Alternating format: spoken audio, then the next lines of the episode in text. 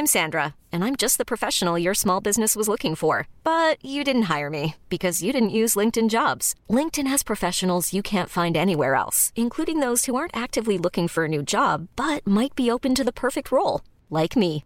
In a given month, over 70% of LinkedIn users don't visit other leading job sites. So if you're not looking on LinkedIn, you'll miss out on great candidates like Sandra. Start hiring professionals like a professional. Post your free job on linkedin.com/achieve slash you Rock et Folk Radio. Et aujourd'hui, toujours chez Play Society, nous allons parler de Mad Max avec la sortie euh, de l'excellent livre, de l'excellent ouvrage Mad Max au-delà de la radicalité, écrit par Nico Pratt, Manouk Borzakian, Alexandre Matisse, Élise Lépine et notre invité du jour, Erwan Desbois. Salut Erwan. Salut. Alors très content évidemment de te recevoir pour parler de ce personnage légendaire qui est Mad Max avec quatre films toujours évidemment réalisés par euh, par George Miller. Alors on va commencer par parler euh, de l'évolution du personnage de Mad Max qui, est- qui, qui, qui vit dans un monde à la base euh, post-apocalyptique mais à peu près réaliste. C'est ça, en cours d'apocalypse. Voilà. Je vois trop bien la barre loading. C'est ça, bah le 1 c'est un peu ça. On a, on a l'impression que c'est encore à peu près notre monde puisqu'il y a encore, il y a encore des villes, il y a encore une structure sociale vaguement, très très vaguement euh, efficace. Mais on sent que ça se délite déjà de tout sens et puis ça va de mal en pire au cours du film avec cette histoire des des gangs violents qui s'attaquent à Max, qui s'attaquent à, sa famille sans trop en dévoiler pour ceux qui l'auraient pas encore vu ou qui l'auraient oublié. Et oui, le, le 1 c'est vraiment comment notre monde tombe dans l'apocalypse qui va ensuite développer dans les 2, 3 et 4. Quoi. Exactement. Alors le titre du livre c'est Au-delà de la radicalité. Qu'est-ce que vous avez voulu dire par ça? Alors bah il y a déjà un jeu de mots un peu avec le, troisième qui est au-delà du, du, du dôme du tonnerre. Et puis il y a cette idée que voilà, on a toujours l'impression que juste Ma- Mad Max est un peu résumé à la figure du personnage de Max le fou et du monde apocalyptique dans lequel il est. Juste et c'était pour exprimer qu'au-delà de, de cette de cette image, de ce voile, il y a énormément de thèmes qui sont charriés par George Miller sur ces quatre films euh, répartis sur presque un demi-siècle. Et voilà, c'était un peu creuser la surface, creuser le sable de Mad Max et creuser, rentrer dans les entrailles du véhicule pour voir ce qui, ce qui s'y cachait au-delà de juste de ces courses poursuites en furie qui en elles-mêmes suffiraient à en faire des films euh, extrêmement marquants, mais que ça, ça dit quand même quelque chose et ça le développe de plus en plus au fil des films. Parce que ça dit quoi au final les, les, les films de George Miller? Ça dit qu'au final l'humain n'a pas su du tout relever le challenge de l'écologie. On peut dire ça puisqu'on vit quand même dans des mondes hyper désertiques où l'eau est d'une rareté absolue, euh, que le monde est tombé dans une sorte de violence totale et globale. Au final, on a presque l'impression, bon, euh, je sais pas vraiment, ils disent pas vraiment quelle année c'est euh, les, les, les Mad Max, en tout cas le dernier, le Fury Road, donc c'est pas vraiment euh, où on se trouve. Ah ben c'est jamais c'est jamais daté d'ailleurs. C'est ça qui fait que ça restera toujours euh, très pertinent tant qu'on sera dans cet état de pré-apocalypse chez nous. C'est que dès le premier on, on sait pas quand est-ce que ça se passe. Et à partir du 2 voilà on est juste après la après la chute. On, on sait pas exactement mais ça a l'air d'être quand même dans un futur pas si lointain puisque on, on arrive encore à se rattacher à des à des images, à des symboles, à des dans le 4, voilà, tout est reconstruit à partir juste de, de choses qu'ils ont récupérées à la case. Donc, on, on sent qu'on est, voilà, ça se passe demain, ça se passe pas dans 100 ans ou dans 100 ans, c'est c'est à la portée de la main, voilà, ce qui se passe de, de catastrophique dans ces mondes. Et oui, de toute façon, le, le 1 part le, le 1 part du constat que que le, le monde est dé- détruit par la violence, par par la haine, uniquement par des affects, voilà, purement négatifs et destructeurs, et que on n'arrive pas à s'en ressortir finalement. Voilà, le 1 et le 2 ne parlent que de que de destruction.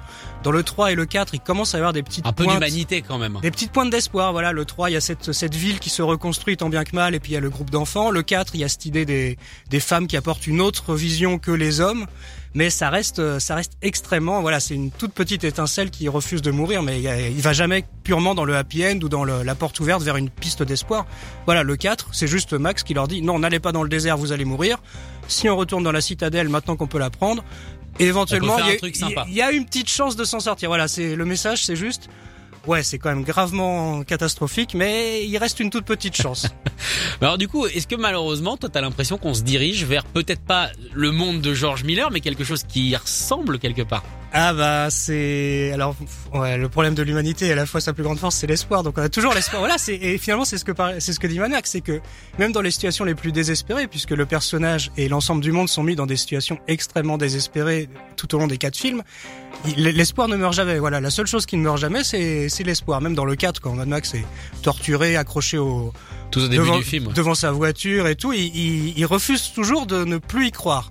Et donc, on, finalement, c'est un peu le, il nous représente tous, Max, a toujours refusé de ne plus y croire, même, euh, même lorsque les preuves s'accumulent que, que c'est que c'est dé- désespéré. Mais voilà, il y a que dans le 1 avec cette idée que lorsqu'on touche vraiment à l'intime en, se- en tuant sa femme et son fils, où là vraiment il tombe dans Dans la folie dans le vigilante, dans la folie totale, où là vraiment il y a une fin une fin désespérée. Mais sinon, le 2, le 3 et le 4, il y a toujours cette idée que George Miller refuse de ne pas y croire. Voilà, c'est Mais alors ça, alors c'est ça qui est étonnant aussi chez le personnage de, de George Miller. Donc on rappelle celui qui a fait les quatre Mad Max, mais qui est aussi euh, bon responsable ou pas. Moi, c'est des films que j'ai adorés. Euh, de Babe. Mm. Et d'Happy Feet, c'est quand même très bizarre ce mec qui, qui fait des films hyper violents, hyper sanglants, avec euh, des bébés qui meurent, avec des gens décapités, avec des personnages euh, bah, un petit peu amoindris, Ah un oui. petit peu lacérés de partout, et en même temps qui va te faire un film pour enfants avec un petit cochon qui parle. C'est ça, mais euh, finalement ils sont pas si différents que ça parce que Babe et Happy Feet, c'est effectivement c'est très coloré, très joyeux, très très rythmé, mais sur le fond c'est très négatif aussi. Voilà, ça parle des mêmes thèmes d'écologie, de- d'oppression des, des faibles par les forts, du rejet, des des gens qui n'ont pas la force de s'imposer par eux-mêmes et qui doivent trouver un moyen d'exister dans un monde difficile. Donc finalement il parle des mêmes choses et c'est très étonnant qu'il arrive à à parler à la fois euh, au public de films post-apocalyptiques et finalement au public de films plus enfantins, plus grand public, avec le même succès, puisque Babe et Happy Feet ont des films Ah, des cartons. qui ont, ont cartonné. D'ailleurs, c'est pour ça, bien pour ça qu'il a réussi à faire une suite à chaque fois des deux. C'est peut-être ça qui a permis qu'il ait l'argent de faire Mad Max 4 30 ans après Mad Max 3. Mais ouais, c'est c'est quelqu'un qui, je pense, est très un peu comme un Ridley Scott finalement, qui a, qui a beaucoup de recul sur le monde, qui est très fataliste, qui sait que tout que tout est pourri, mais qui continue à essayer de trouver les figures qui vont faire qu'il fait pas juste des films désespérés et et sans sans issue, mais que Tu sais que je l'avais jamais vu comme ça, Babe.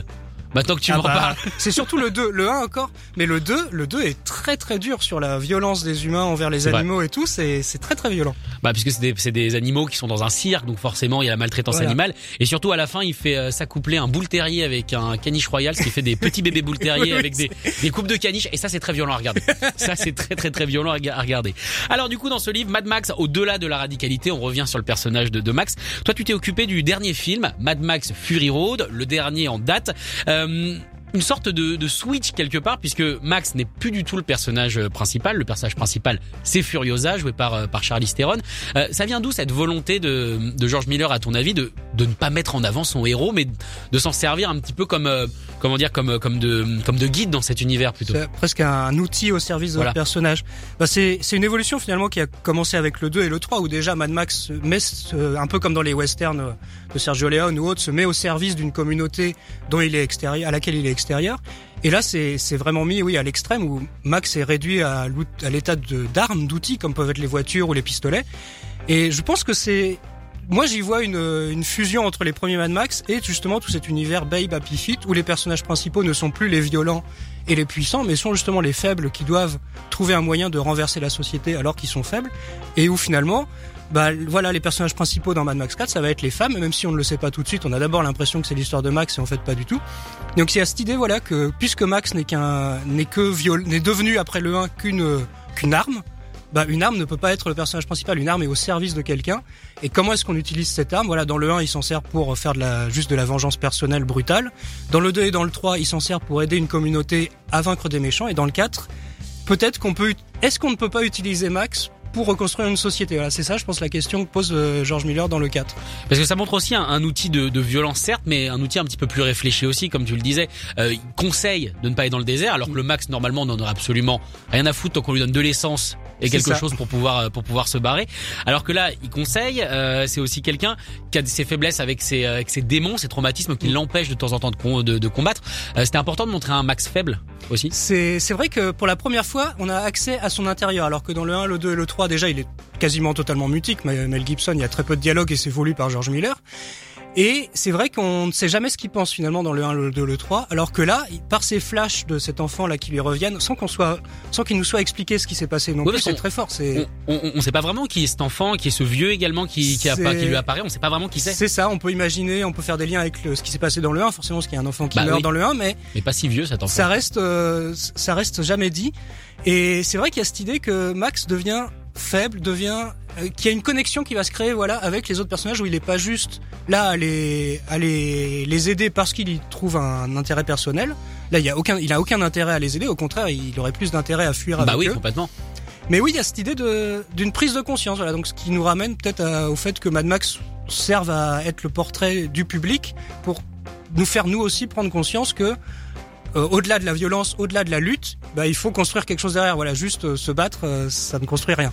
Alors du coup, cette construction hein, du, du, monde de George Miller est génialissime dans, dans le dernier, avec cette fameuse citadelle, avec tous ces tous ces dead boys, tous ces bah, tous, tous, toutes ces personnes, tous ces figurants également qu'il qui a retrouvé. Il y a quand même un gros budget dans le cadre pour un film de niche quelque part. Bah oui, oui, il y a un budget d'énormes blockbusters qui lui a permis de faire à la fois des énormes cascades sur place, de tout construire. Tous les véhicules sont construits. Ils ont dû s'éclater les mecs à faire bah, ça. C'est incroyable. Faut ceux qui ont, qui ont le DVD ou qui veulent l'acheter, il y a, les bonus DVD sont extraordinaires, pour ça presque aussi intéressant que le film en lui-même. On les voit construire les, les costumes et les véhicules à partir de rien, c'est, jouissif.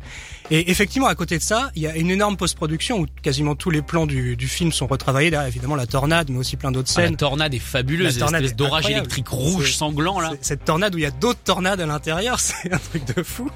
Et, et non, non, ouais, il y a, c'est, c'est assez étonnant qu'il ait eu un, un tel budget. Bah, c'est, c'est déjà qu'il arrive très bien à vendre ses projets, un peu comme euh, il y en a d'autres comme ça, les Wachowski ou David Fincher. Ils arrivent à même s'ils réussissent jamais, leurs films sont jamais des gros succès, ils arrivent toujours à récupérer des gros budgets. Bah, tant mieux pour eux, tant mieux pour nous. Hein. Donc effectivement, il, mais encore une fois, c'est pareil, il y a une progression au fil des quatre films où les budgets ont toujours été de plus en plus importants. On sent que dès le départ, il y a cette volonté de faire euh, de faire un grand film, de créer un univers, de pas juste raconter une histoire, et qu'à chaque fois, ben, il fait le, il fait le plus possible avec le peu qu'il a. Voilà, dans le 1, il avait rien, donc il l'a fait avec rien, et petit à petit, il arrive à construire son monde de plus en plus. Mais c'est jamais gâché. C'est ah jamais gâché et surtout ce qu'il arrive à faire et ça je trouve ça extraordinaire notamment dans le 4 avec euh, on va dire tout le lexique que peuvent avoir les, les jeunes de la citadelle, c'est jamais être c'est jamais être ridicule. C'est-à-dire qu'il y a un mec qui va mourir et qui se met euh, qui se met de la bombe euh, sur les dents en criant witness me, on peut dire c'est ridicule, mm. leur façon de dire vroom vroom, leur façon de dire ça, ça peut sembler un peu bébête et il tombe jamais dans le grotesque et le ridicule et c'est très dur à faire ça. Oui, parce qu'il arrive à nous faire il arrive à nous convaincre que les personnages y croient. Donc donc on est avec eux puisqu'on voit que eux vivent dans ce monde et, ce qui est le plus fort, c'est qu'il arrive à faire ça en une image, un dialogue.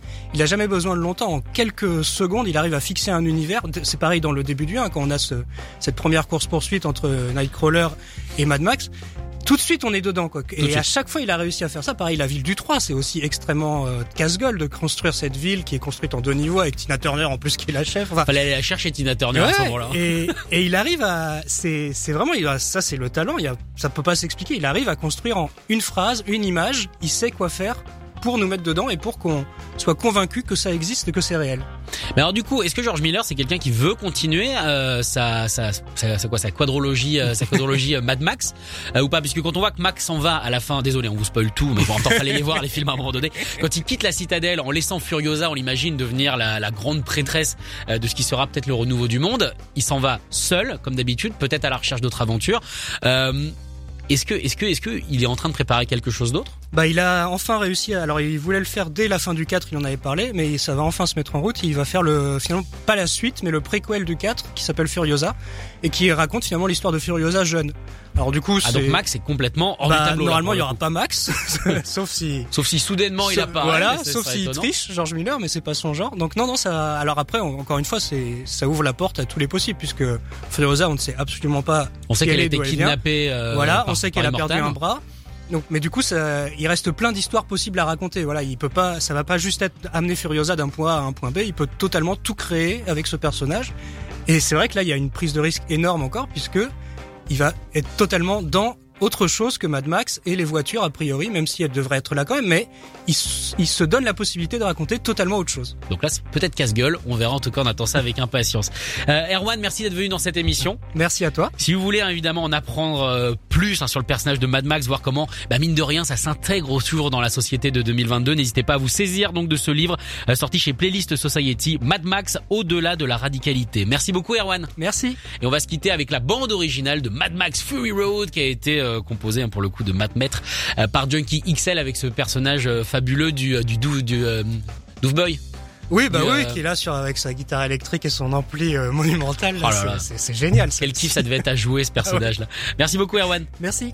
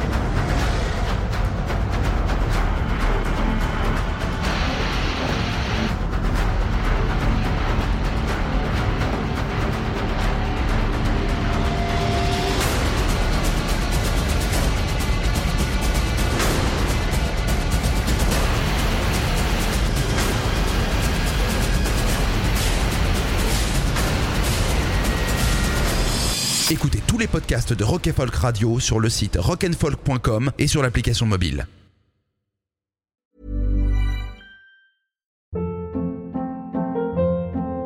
Hold up. What was that? Boring. No flavor. That was as bad as those leftovers you ate all week. Kiki Palmer here, and it's time to say hello to something fresh and guilt-free. Hello Fresh. Jazz up dinner with pecan-crusted chicken or garlic butter shrimp scampi. Now that's music to my mouth. Hello Fresh. Let's get this dinner party started. Discover all the delicious possibilities at hellofresh.com.